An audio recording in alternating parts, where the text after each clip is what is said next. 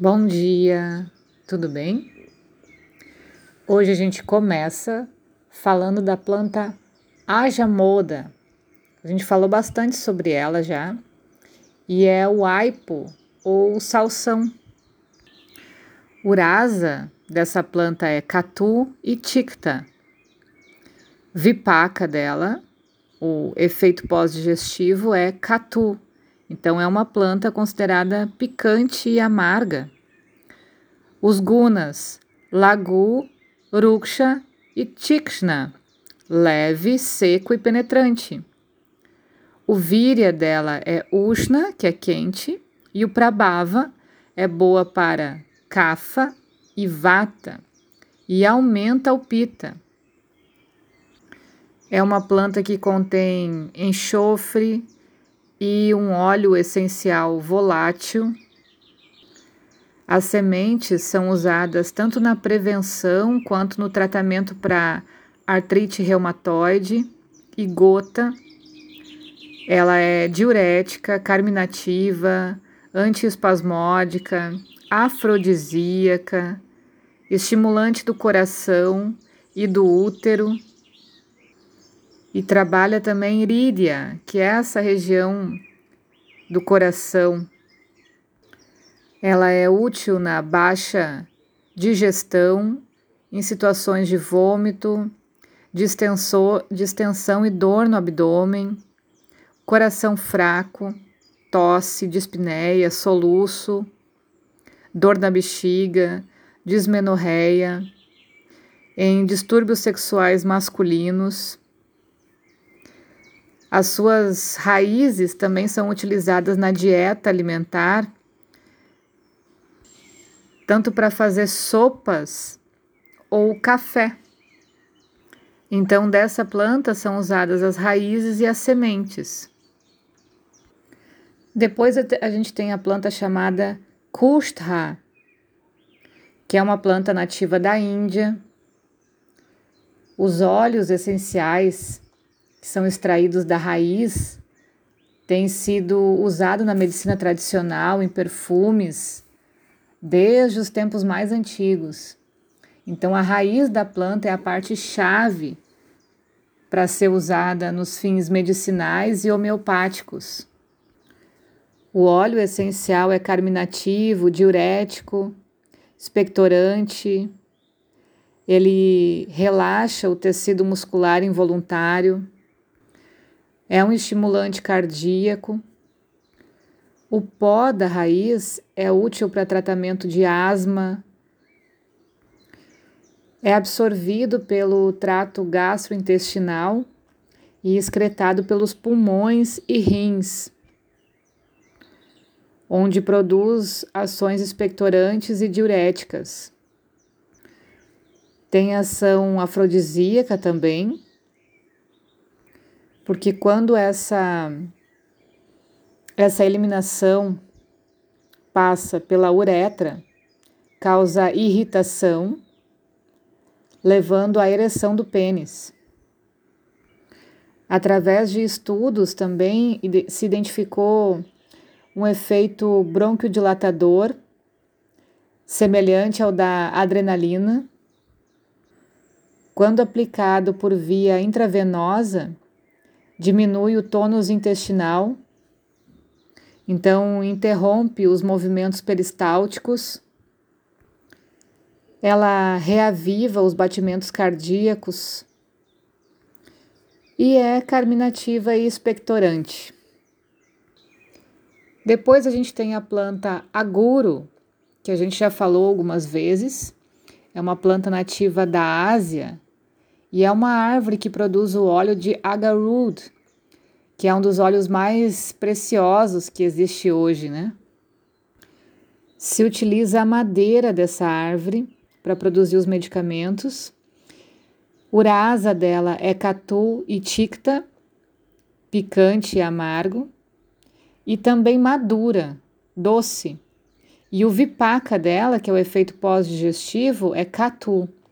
Os gunas, lagu, uruksha e tikshna, leve, seco e penetrante. O virya é Ushna, que é quente, e o Prabhava, ela é boa para Kapha e Vata. Em uma árvore velha, por causa do seu fungo em sua casca, é produzido uma óleo-resina conhecida como agar. É uma resina escura, mais pesado que a água e tem um cheiro bom. Então ela tem um óleo essencial volátil. Pode ser aplicado localmente em abscessos, condições inflamatórias e dolorosas como artrite, dor de cabeça, dor de dente. Promove a saúde da pele e é misturado o óleo dessa planta, o pó dessa planta, desculpa, com óleo de mostarda e aí é aplicado no couro cabeludo para aliviar o prurigo. Também pode ser mastigada para aliviar o mau cheiro da boca. Tem efeito depressivo, alivia as convulsões, é útil na epilepsia e outros distúrbios de vata, como convulsões e tremores. É usado na artrite reumatoide, gota, vômito, fraqueza do coração. É misturado o óleo da planta com folhas de bétel para tratamento de asma. É útil também na tosse, no soluço. É afrodisíaca. E também é utilizado quando se tem problemas para crianças que fazem xixi na cama. Assim como quando se sente frio, quando está com febre, ela aquece e para doenças de pele também.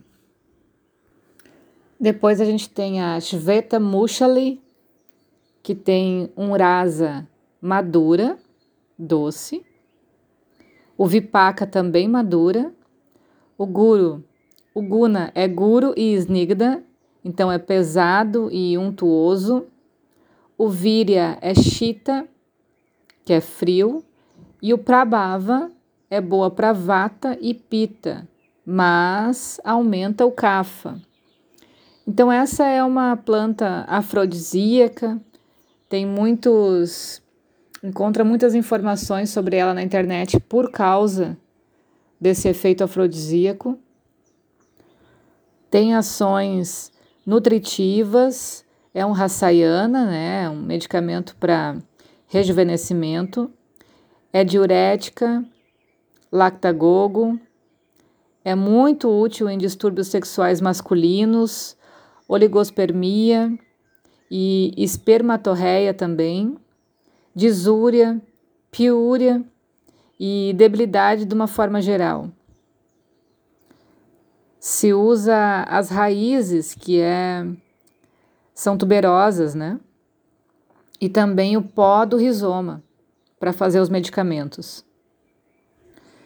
Depois a gente tem Shatavari, que é uma planta muito popular dentro do vocabulário ayurvédico na Índia.